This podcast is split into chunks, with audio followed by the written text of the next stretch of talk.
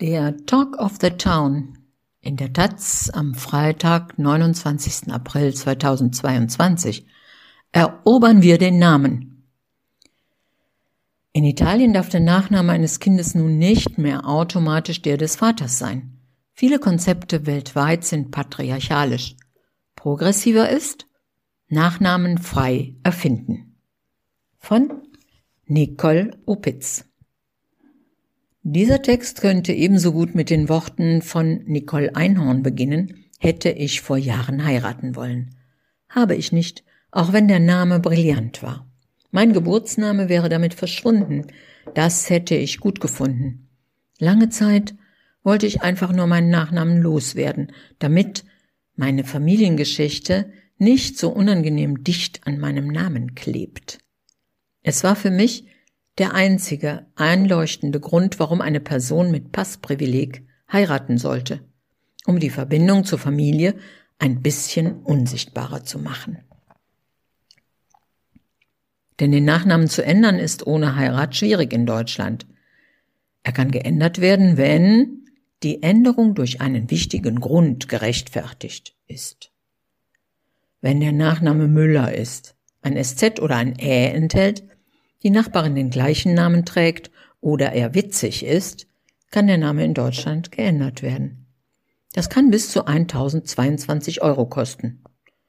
Warum nicht stattdessen einfach heiraten?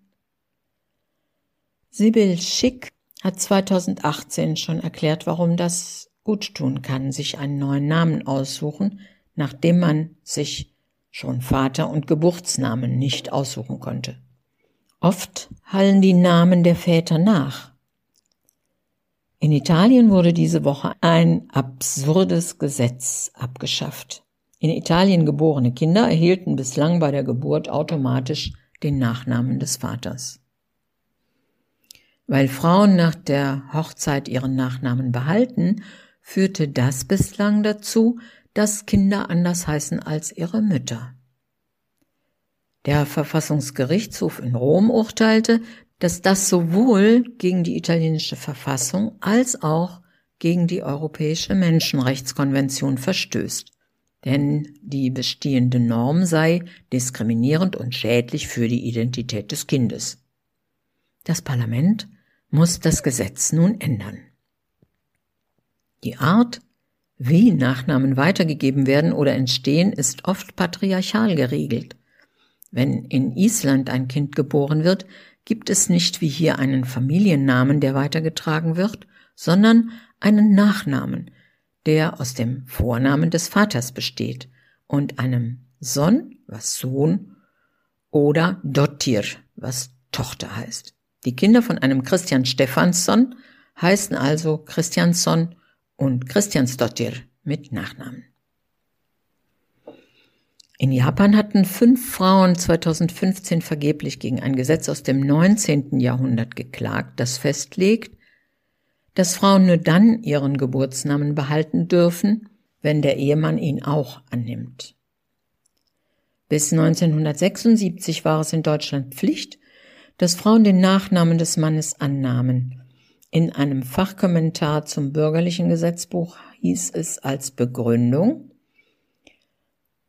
Zitat Der Frau ist ein Namenswechsel im Zweifel eher zumutbar, da sie als die zumeist jüngere vor der Heirat weniger lang im Berufsleben stand, nachher zur Versorgung der Kleinkinder oft einige Jahre aus dem Beruf ausscheidet, sowie Überdienst in ihm häufig weniger hohe Positionen einnimmt als im Durchschnitt der Mann. Ende des Zitats.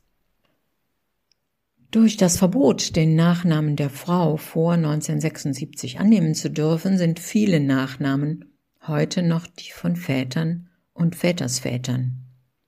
Egal für welchen Nachnamen sich Menschen mit deutschen Vorfahren entscheiden, er wird früher oder später auf dem Namen eines Mannes basieren, und so wird er dann eben auch an die Kinder weitergetragen. In Deutschland gibt es dazu absurde Regelungen. Wenn beispielsweise eine Lydia Saleh bei der Hochzeit den Nachnamen Funk Saleh wählt und ihr Mann weiterhin Paul Funk heißt, wird das Kind automatisch Funk heißen, weil es der verbindende Familienname ist. Wenn das Kind zwischen 91 und 94 geboren wurde, hätte es die Möglichkeit gehabt, Funk Saleh zu heißen. Heute nicht mehr. Immerhin, dass Doppelnamen für beide EhepartnerInnen gelten, will die Ampelkoalition einführen. Egal wie man es dreht und wendet, der italienische Gerichtshof hat schon recht, der Name ist Teil der eigenen Identität. Er steht auf dem Klingelschild, auf jedem Brief, den man erhält. Wütende Freundinnen und Familienmitglieder rufen den Namen auch gerne mal im Ganzen aus. Und wer hat sie nicht? Die Freundinnen, die man nur mit Nachnamen anspricht. Der Nachname kann genauso Teil der Identität sein wie der Vorname. Das ist vor allem Männern bewusst. In Japan entscheiden sich nur etwa vier Prozent der Männer, den Namen der Frau anzunehmen. In der Schweiz sind es circa zwei Prozent und in Deutschland etwa sechs Prozent. Und überhaupt, von Männern und Frauen mit einem Kind zu schreiben, hat einen Kernfamilienbeigeschmack, der sehr viele Lebensrealitäten außer Acht lässt. Was ist mit den queeren Paaren, die beim Heiraten aufgrund von queerfeindlichen Erfahrungen in der eigenen Familie beide Familiennamen ablegen möchten? Was ist mit polyamoren Familien, die sich über einen gemeinsamen Nachnamen freuen würden? Was ist mit Familien, deren Name eingedeutscht wurde und die zurück wollen zum eigentlichen Namen?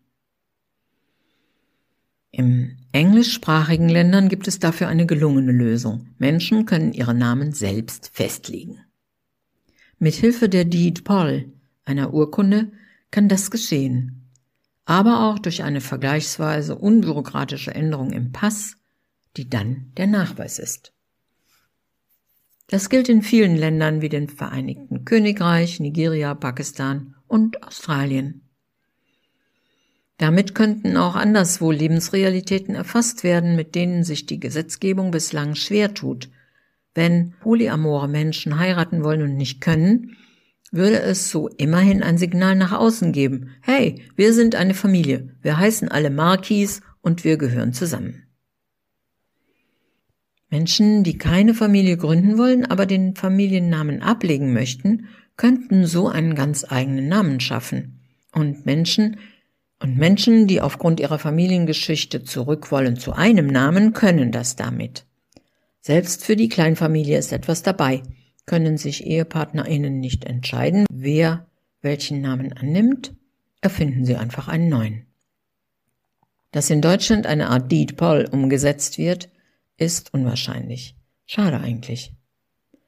Aber mittlerweile ist mein Name für mich auch okay. Ich habe verstanden, dass meine Familiengeschichte auch ohne Familienname an mir klebt. Mein Name gehört mittlerweile zu mir, nur selten noch muss ich dabei an meine Familie denken. Wenn überhaupt, dann in Verbindung mit Menschen, die ich liebe. Als Journalistin ist das nicht schwer. Wenn ich meinen Text in der Zeitung, in einem Magazin oder im Internet lese, denke ich, ha, das war ich. Mit jedem Text, den ich schreibe, mache ich mir meinen Nachnamen etwas mehr zu eigen.